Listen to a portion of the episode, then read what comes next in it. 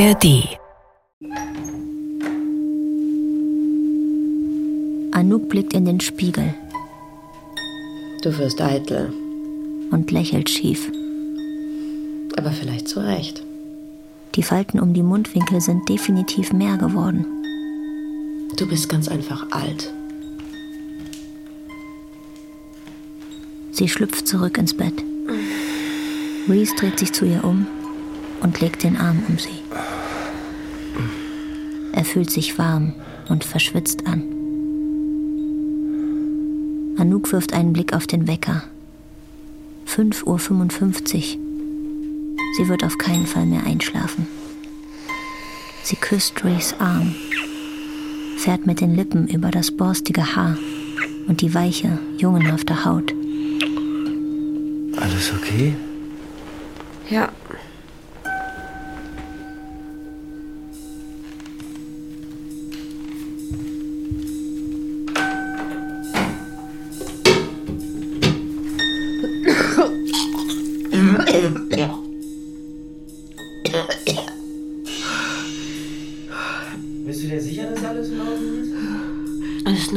Magen-Darm-Grippe. Bleib heute zu Hause. Ja, schön wär's. Komm schon. Ich bleib auch hier. Anouk will ihn verletzen, will ihm sagen, dass sie einen freien Tag sicherlich nicht mit ihm verbringen wollen würde, dass es sogar das Letzte sei, was sie wolle, dass es eine schreckliche Vorstellung sei. Sie schweigt und betrachtet den festen Hintern ihres Geliebten, seinen elegant geschwungenen Rücken. Wahrscheinlich werden jeden Morgen Hunderte von Frauen, die halb so alt sind wie sie, unsanft aus ihren Träumen gerissen, weil sie an Reese denken. Ich gehe ins Duschen.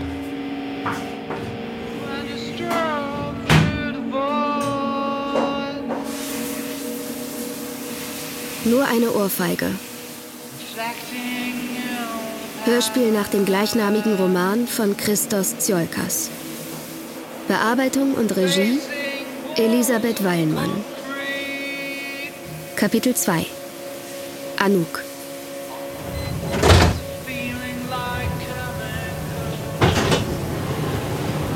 Reese nimmt den Wagen, Anouk die Straßenbahn ins Studio. Sein Gesicht sei zu bekannt, als dass er öffentlich mit der Bahn fahren könne, meint er. Anouk genießt diese Zeit alleine. Die Ruhe vor dem Sturm. Das bevorstehende Meeting ist nicht gerade ein Lichtblick. In den letzten Wochen sind ihre Texte immer schwülstiger geworden, gewollt theatralisch und gleichzeitig selbstkritisch und ironisch. In ihrem letzten Drehbuch zitiert ein junges Mädchen Verlaine. Aber das ist nicht das Problem.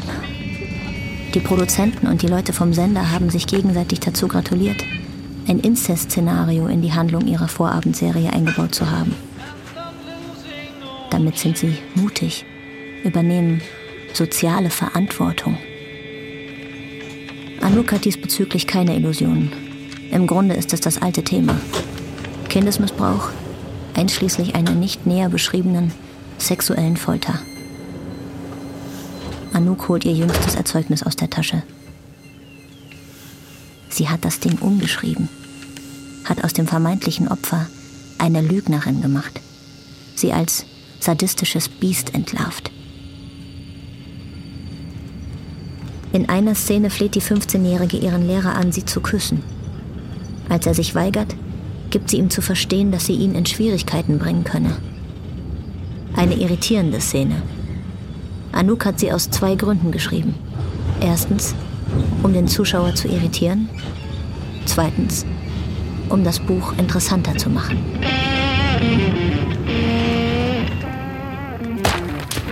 Sag mal, das ist alles. Das ist alles, was sich in deinem hübschen Köpfchen abspielt. Das ist es, wofür ich dich bezahle. Anouk grinst und lässt ihn schreien, ihren Chef. Sie weiß, dass ihn das noch rasender macht. Wen willst du damit provozieren, mich? Das ist Dreck. Nein, das ist weniger als Dreck, das ist gar nichts. Für nichts gibt's auch nichts. So, Du musst mich bezahlen. für diesen Dreck bekommst du keinen einzigen Cent, du blöde Kuh. Wenn du mich nicht bezahlst, lege ich diese Produktion so schnell lahm, dass dir die Werbedollars nur so aus deinem ausgeleierten Arsch raussprudeln. Du kleine Schlampe. Pass mal auf, wir machen das einfach so. Für die neue Fassung kriegst du keinen einzigen Cent. Und die will ich morgen früh, will ich die haben. Verstanden, Schätzchen? Äh, tut mir leid, ich habe morgen früh schon etwas vor, aber ich äh, kann ja Reese fragen, ob er sie vorbeibringt. Auf ihn stehst du doch so, auf deinen jungen Serienstar. So, raus jetzt. Raus aus meinem Büro. Raus!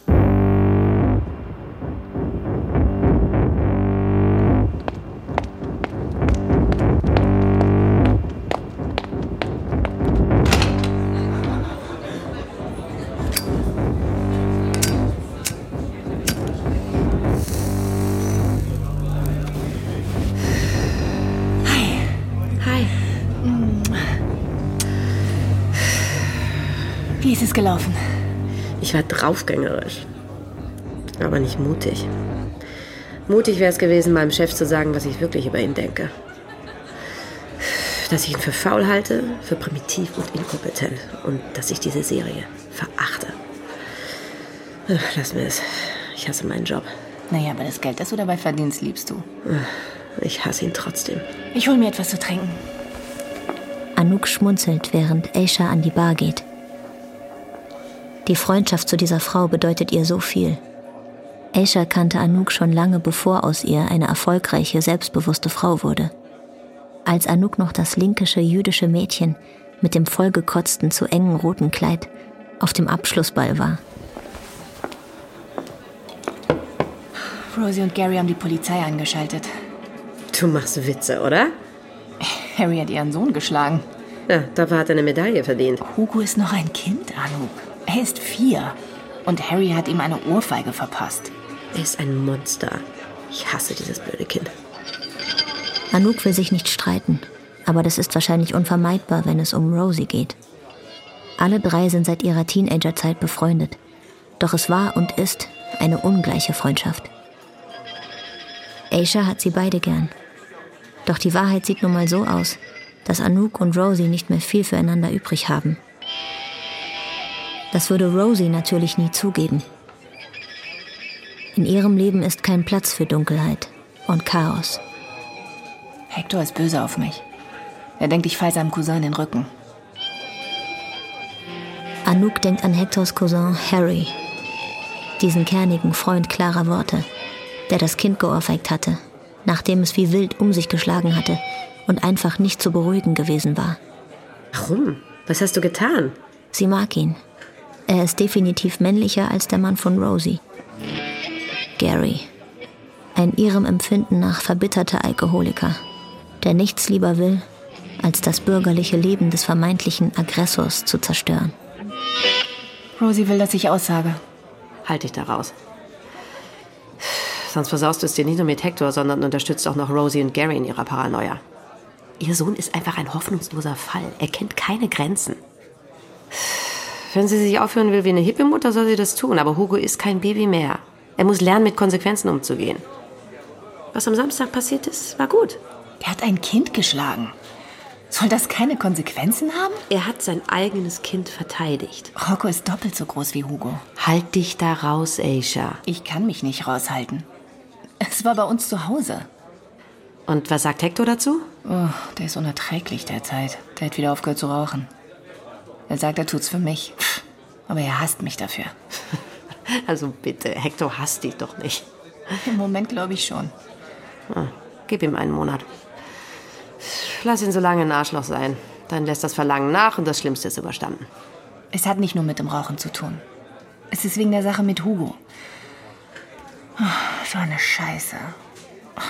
Es liegt an seiner Mutter. Sie ist böse auf mich, weil ich hinter Rosie stehe und Hector nimmt mich natürlich nicht in Schutz. Anouk würde Aisha gerne sagen, dass es verdammt nochmal nicht an seiner Mutter liegt, dass Hector böse ist. Sie würde ihr gerne sagen, dass es an ihr liegt, weil sie sich bedingungslos auf die Seite von Rosie stellt. Dass es so einfach wäre, wenn sie das nicht machen würde. Aber sie schweigt. Ich werde Rosie erklären, dass ich gefühlsmäßig auf ihrer Seite stehe, aber nicht offiziell als Zeugin aussagen kann, weil ich mich sonst gegen Hector und meine Familie stellen würde. Das muss sie verstehen. Das tut sie bestimmt.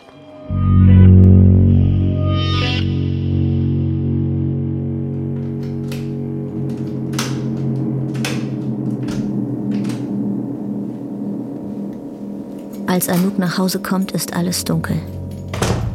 Sie bestellt beim Thailänder etwas zu essen, schenkt sich einen Gin ein und beginnt das Skript neu zu schreiben. Sie arbeitet schnell und effizient, reduziert den Verlauf der Geschichte auf die Exposition und ein paar kurze Handlungsbögen, die elegant in Werbepausen enden. Sie peppt banale Dialoge mit lockerem, austauschbarem Slang auf. Sie kommt sich vor wie eine Verräterin, aber es ist ihr egal. Aus ihrer intriganten, rachsüchtigen Teenagerin wird wieder ein schwachsinniges Opfer. Aus dem Lehrer ein hilfsbereiter Mitläufer, der sämtliche Plattitüden über Opferrechte und Girlpower runterleiert. Als sie die ausgedruckte neue Fassung liest, kommt Reese nach Hause.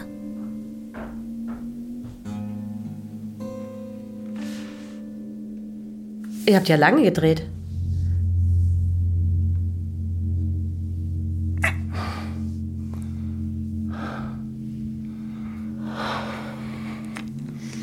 Seine Finger streichen über ihre Haut. Seine Hände sind sanft, aber entschlossen. Eine Kombination, die ihr bisher nur selten bei einem Mann begegnet ist. Sie ist beeindruckt von seiner Jugend. Fick mich. Sie erregt sie und macht sie zugleich traurig.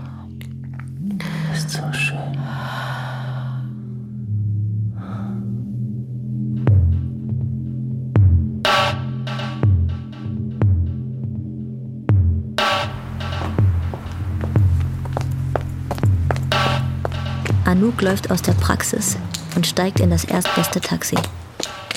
Der Fahrer raucht eine Zigarette und beeilt sich, sie auszutreten, bevor er sich auf seinen Sitz quetscht. Sie können ruhig weiter rauchen, ich habe kein Problem damit. Ich glaube, ich rauche sogar selbst eine. Tut mir leid, das geht nicht. Jetzt muss ich Strafe zahlen. Scheiß auf die Vorschriften. Diese dämliche staatliche Bevormundung und dieser beschissene puritanische Protestantismus. In solchen Momenten vermisst Anouk die Anarchie und Desorganisation des Balkan. Wohin geht's? Sie braucht dringend eine Zigarette. Bear Street 85. Sich jetzt eine anzustecken wäre offener Ungehorsam. Sie merkt, dass sie nichts um sich herum wirklich wahrnimmt. Die Gebäude, die anderen Fahrzeuge, den Fahrer, den Himmel, die Stadt. Alles kommt ihr vor, als stünde sie unter Drogen. Als würde sie schweben. Wo möchten Sie langfahren? Sie sind doch der Fahrer. Sie müssen doch wissen, wo wir am besten langfahren. Dafür werden Sie schließlich bezahlt, oder? Eigentlich ist Anouk zu Taxifahrern immer sehr höflich. In der Regel sind es Immigranten. Und dadurch, dass sie sie respektvoll behandelt, meint sie, sich von der schweigenden Masse von Rassisten abzugrenzen. Aber in diesem Moment empfindet sie weder Höflichkeit noch Respekt. Leck mich. Du ignorantes, fundamentalistisches Moslemschwein. Tut mir leid, wenn ich unfreundlich war, aber ich bin etwas durch den Wind. Ich, ich habe gerade erfahren, dass ich schwanger bin. Herzlichen Glückwunsch. Wie schön für Sie. Ich glaube nicht, dass ich es will. Ich bin nicht verheiratet, wissen Sie? Und der Vater ist ungefähr halb so alt wie ich. Ich habe noch so viel vor.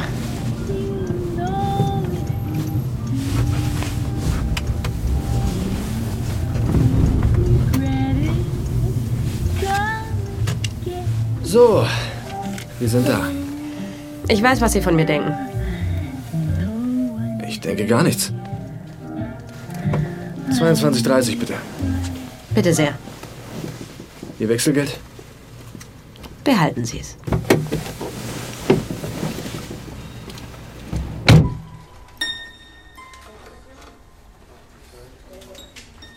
Anouk schweigt während des Drehbuchmeetings.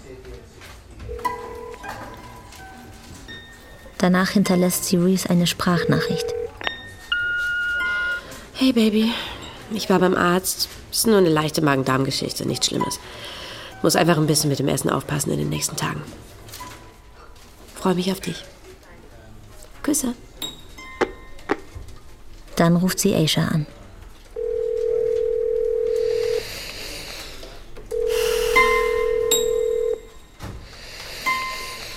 Hast du morgen Zeit? Oh, Donnerstag ist immer schlecht, da arbeite ich bis acht. Und Freitag? Worum geht's denn? Ich brauche deinen Rat. Wegen Reese? Geht Freitag? Hector kann Freitag früher Schluss machen. Man kann auch die Kinder abholen. Anouk befühlt ihren Bauch. Würde ihr Leben nun auch so aussehen? War sie von nun an zum ersten Mal in ihrem Erwachsenenleben jemand anderem samt seiner Launen, Ansprüche und Bedürfnisse ausgeliefert? Und ich rufe Rosie an. Anouk sollte etwas sagen. Sie müsste etwas sagen. Sie will Rosie nicht dabei haben, aber sie weiß, warum Ash das will. Ash will, dass sie wieder Freundinnen werden. Okay. Wann kannst du Schluss machen? Um halb fünf? Wenn Rosie am Freitag dabei ist, weiß Anouk, wie das Gespräch verlaufen wird. Sie würde es ihnen erzählen und sie würden sich furchtbar für sie freuen. Rosie würde sich gar nicht mehr einkriegen und Ace würde sie fragen, wie sie sich fühlte. Sie würde ihre Bedenken äußern und Rosie würde sagen, nichts ginge über die Erfahrung, ein Kind zu bekommen und dass alle Frauen eine Geburt erleben sollten. Sie würde zuhören und dann weitere Einwände vorbringen. Ace würde auf jeden einzelnen eingehen und dann sagen, sie solle sich doch nicht gleich entscheiden, dass sie später nochmal in Ruhe darüber reden sollten. Anouk würde Kette rauchen und Rosie würde sie damit aufziehen, dass die Zeiten ja jetzt vorbei seien. Anouk würde irgendwann gehen und ihren Freundinnen versprechen, nichts zu überstürzen.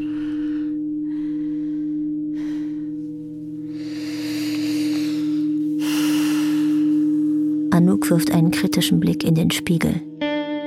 Sie ist keine Schönheit, aber sie hat sich gut gehalten. Sie hat Klasse. Und mit zunehmendem Alter ist das wichtiger, als gut auszusehen. Klasse lässt einen nicht im Stich. Sie ist selbstbewusst. Sie fühlt sich wohl und sie hat ein gutes Leben. Aber das ist nicht genug. Sie will etwas erreichen, etwas Besonderes. Fernsehen ist nichts Besonderes. Reese ist nichts Besonderes. Sie will ein Buch schreiben, das aufrüttelt, bewegt und auf der ganzen Welt bekannt wird. Sie will entweder den großen Erfolg oder grandios scheitern. Das ist ihr egal. Was sie auf keinen Fall will, ist Mittelmäßigkeit. Anouk streicht nochmals über ihren Bauch.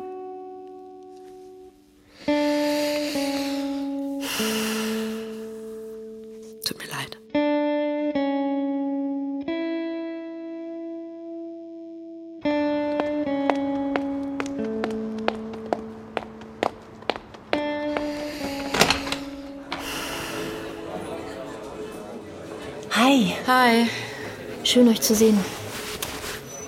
Boah, ich wurde eben fast von drei kleinen Schlampen umgenietet. Direkt vor der Tür. An der Ampel. Nein, nicht im Auto, auf dem Bürgersteig. Sie sind in mich reingerannt und einfach weitergelaufen. Als existierte ich nicht. Wie alt? Keine Ahnung. Sahen aus wie Nutten. Hätten aber auch 16 sein können. Wahrscheinlich waren sie zwölf. Wahrscheinlich existierst du in deren Augen tatsächlich nicht. Keine von uns. Also ich existiere sehr wohl. Und ich möchte auch, dass das zur Kenntnis genommen wird, wenn sie mich schon umrennen. Gott, ich hasse Mädchen. Jungs sind viel höflicher. Ich bin sicher, dass wir früher genauso unmöglich waren. Wir werden schon wie unsere Mütter. Anouk zündet sich eine Zigarette an und sucht nach einem Aschenbecher. Am Tisch nebenan sitzen zwei Männer in Anzügen mit gelockerter Krawatte und unterhalten sich angeregt. Sie zeigt auf ihren leeren Aschenbecher. Und der eine der beiden Männer lächelt und reicht ihn ihr. Auf seine Art sieht er nicht schlecht aus. Etwas Bauch, aber männlich. Du hast wahrscheinlich recht. Wir waren arrogant, aber wir waren nicht absichtlich ungehobelt. Das ist es, was mich stört.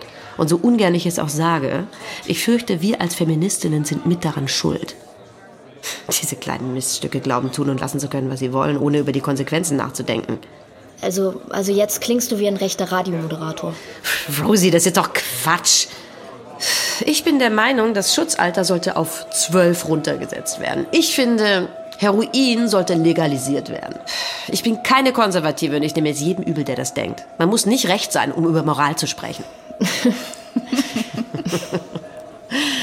so, und jetzt Schluss mit der Nörgelei. Tut mir leid. Ich wünschte nur, ich hätte diesen blöden Kühen eine runterhauen können. Kaum hat Anouk das gesagt, muss sie an das Grillfest bei Aisha denken. An den Moment, als Harry den Jungen geschlagen hat. Der Mann, der ihr den Aschenbecher gegeben hat, sieht immer wieder zu ihr rüber. Er ist wahrscheinlich Ende 40, mit grau meliertem, schütterem Haar, kräftigen Unterarmen, dicken Fingern.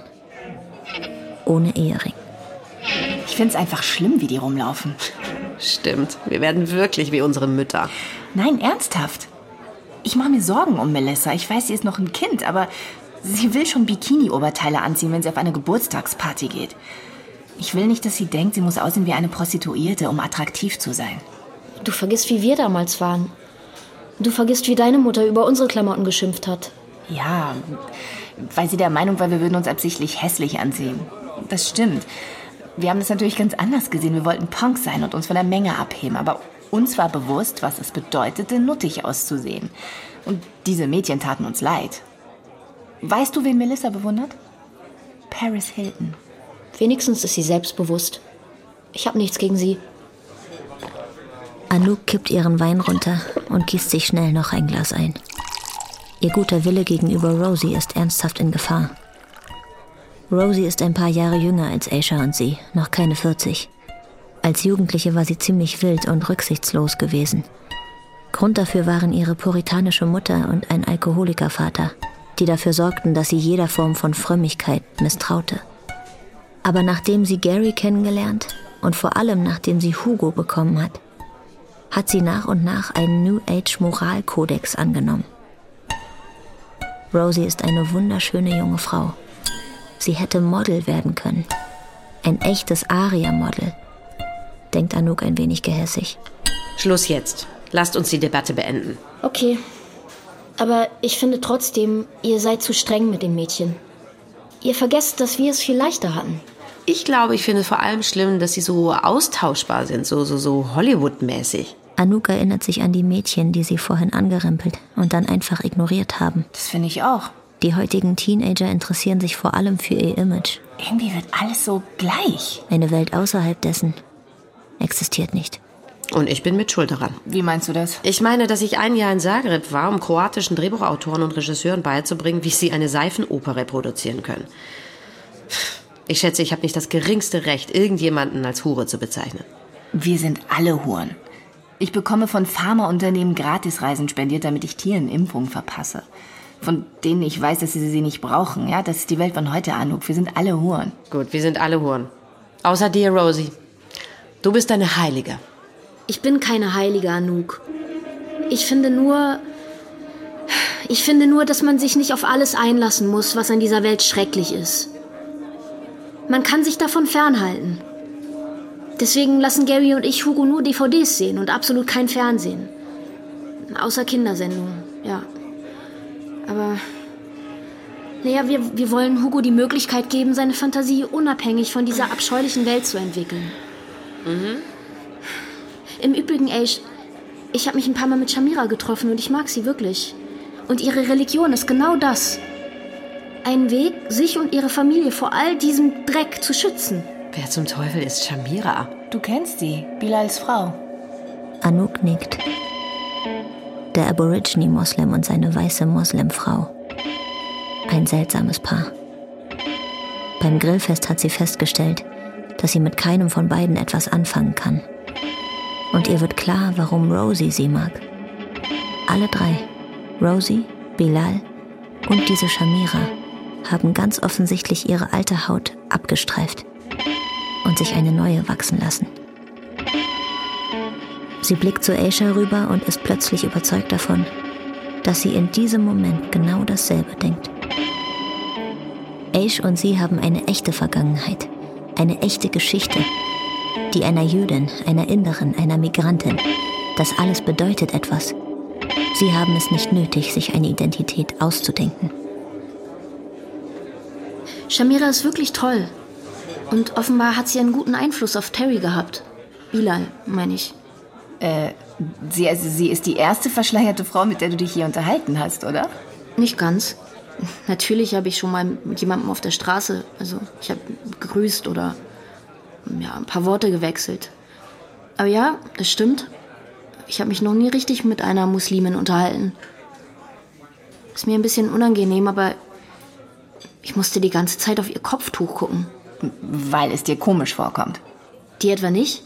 Ich meine nur, dass sie Inderin ist. Für sie ist das nichts Ungewöhnliches. Für mich im Übrigen auch nicht. Weil du Jüdin bist?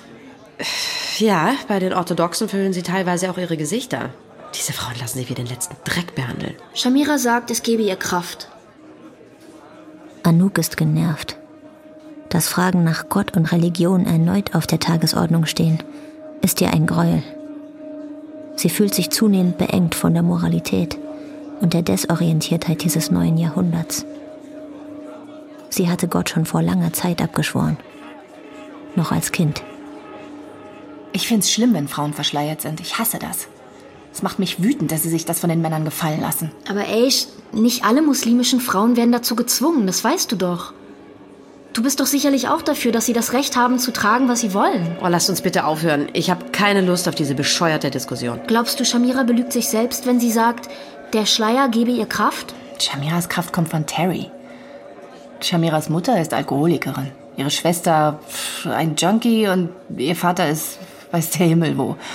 Es ist Terry, der ihr Kraft gibt und nicht ein Stück Stoff über dem Mund. Ich sehe das anders. Außerdem ist es auch der Glaube, der Bilal Kraft gibt. Anouk weiß, dass Rosie recht hat. Sie erinnert sich daran, wie Terry vor seiner Konversion gewesen war. An seinen Witz, seinen jugendhaften Charme. Aber auch an die Gewalttätigkeit.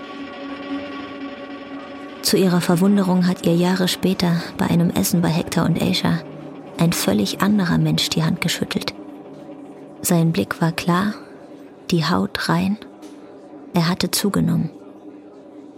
Er wirkte ausgeglichen, als hätte er endlich inneren Frieden gefunden. Anouk grinst.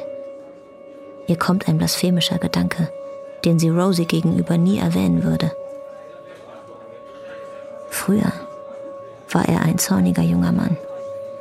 Und jetzt ist er fromm und langweilig. Shamira hat mir einfach sehr geholfen. Sie war mir eine große Stütze. Wegen der Geschichte mit Hugo.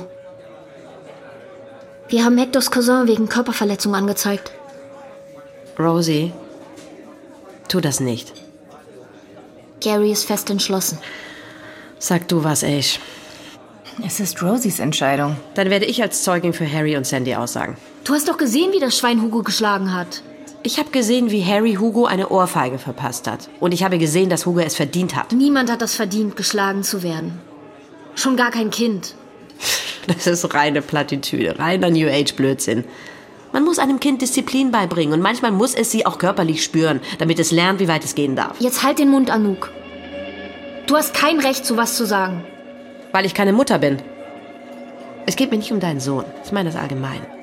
Wir ziehen eine Generation von moralisch Zurückgebliebenen groß. Kinder, die keinerlei Verantwortungsbewusstsein haben. Man bringt Kindern kein Verantwortungsbewusstsein bei, indem man sie brutal schlägt. Harry hat Hugo nicht brutal geschlagen. Er hat ihm einen runtergehauen. Und das ist Körperverletzung und strafbar. Vielleicht hätte er Hugo nicht ohrfeigen sollen, aber was er getan hat, war kein Verbrechen. Jeder von uns hätte ihm in dem Moment am liebsten eine Ohrfeige verpasst.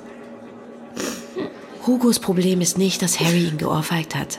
Hugos Problem ist, dass weder Gary noch du in der Lage wart, ihn davon abzuhalten, sich wie ein Flegel aufzuführen. Anouk, das reicht. Anouk hat dem nichts hinzuzufügen. Sie wollte das Rosie schon seit langem sagen. Nun ist es geschehen. Aber es bereitet ihr weder Freude noch Genugtuung. Du hast kein Recht, so zu reden, Anouk. Ich stimme Rosie zu. Wir wissen, dass du kein großes Interesse an unseren Kindern hast und wir können damit umgehen. Du magst keine Babys und du magst es nicht, wenn man über Babys oder Kinder redet. Das hast du im Laufe der Jahre deutlich zum Ausdruck gebracht und wir respektieren das. Aber dann versuch nicht, dich jetzt hier als Autorität aufzuspielen. Harry hatte kein Recht, Hugo zu schlagen. Ja, vielleicht hatte jeder von uns in dem Augenblick das Bedürfnis, ihn zu ohrfeigen, aber der Punkt ist, keiner der anderen Erwachsenen hat es getan. Wir haben so etwas wie Selbstbeherrschung. Das unterscheidet uns von Kindern. Wir haben ihn nicht geohrfeigt, weil wir wussten, dass es falsch ist. Ein paar von uns haben sich einfach nicht getraut, denkt Anouk. Sie sagt es nicht.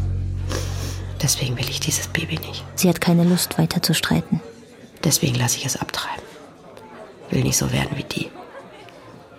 Man kann als Eltern auch anders sein, aber heutzutage wird das in dieser Welt nicht geduldet. Anouk blickt Rosie und Aisha an. Die beiden warten nur darauf, dass sie dafür sorgt, dass sie wieder Freundinnen sind und dass alles wieder gut wird. Das war schon immer so gewesen. Und plötzlich wird ihr alles klar. Sie ist diejenige, die auf Risiko geht.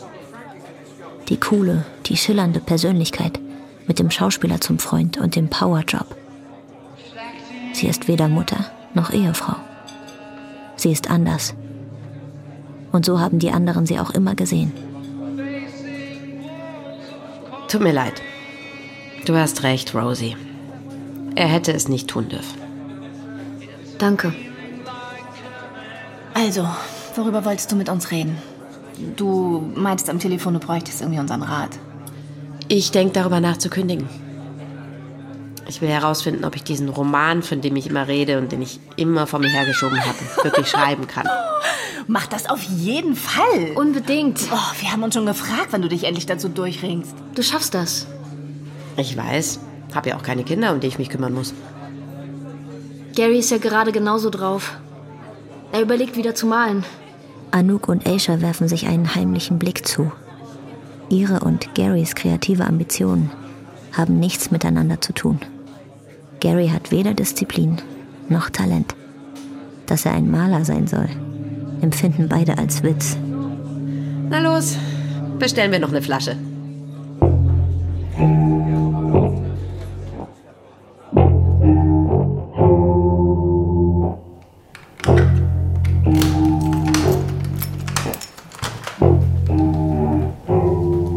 Als Anouk später am Abend nach Hause kommt, kommt alles hoch. Das Essen, der Wein, alles.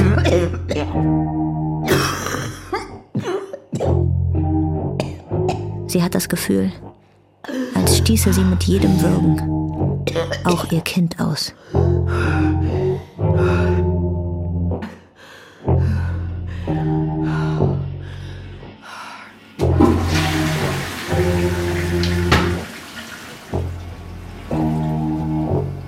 Reese? Ich bekomme ein Kind. Willst du dir eine Auszeit nehmen und mir helfen, es großzuziehen, während ich meinen Roman schreibe? Das will Anouk Reese am nächsten Morgen sagen. Wahrscheinlich würde er ja sagen. Wahrscheinlich täte er es sogar gern.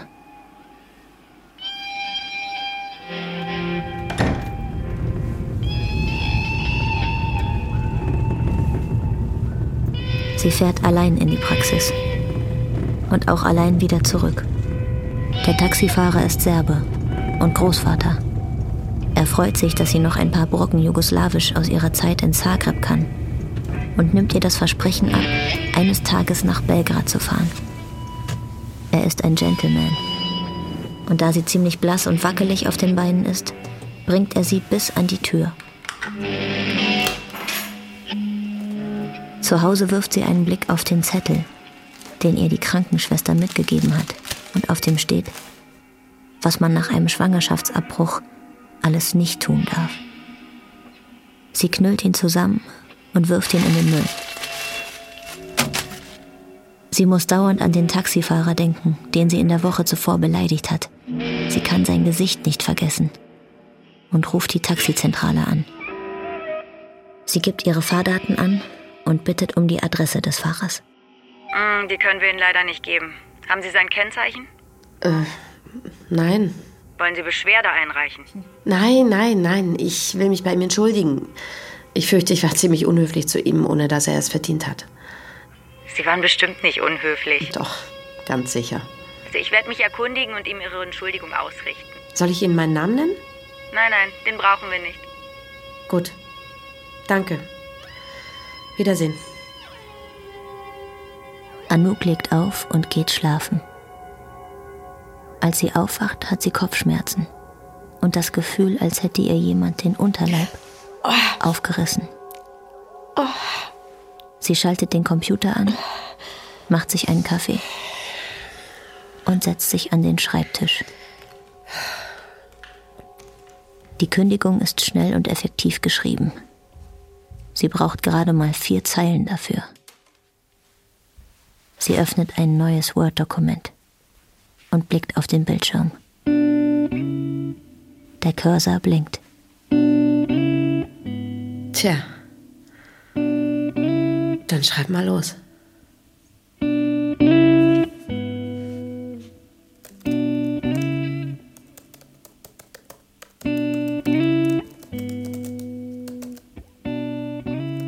Nur eine Ohrfeige. Kapitel 2 Anouk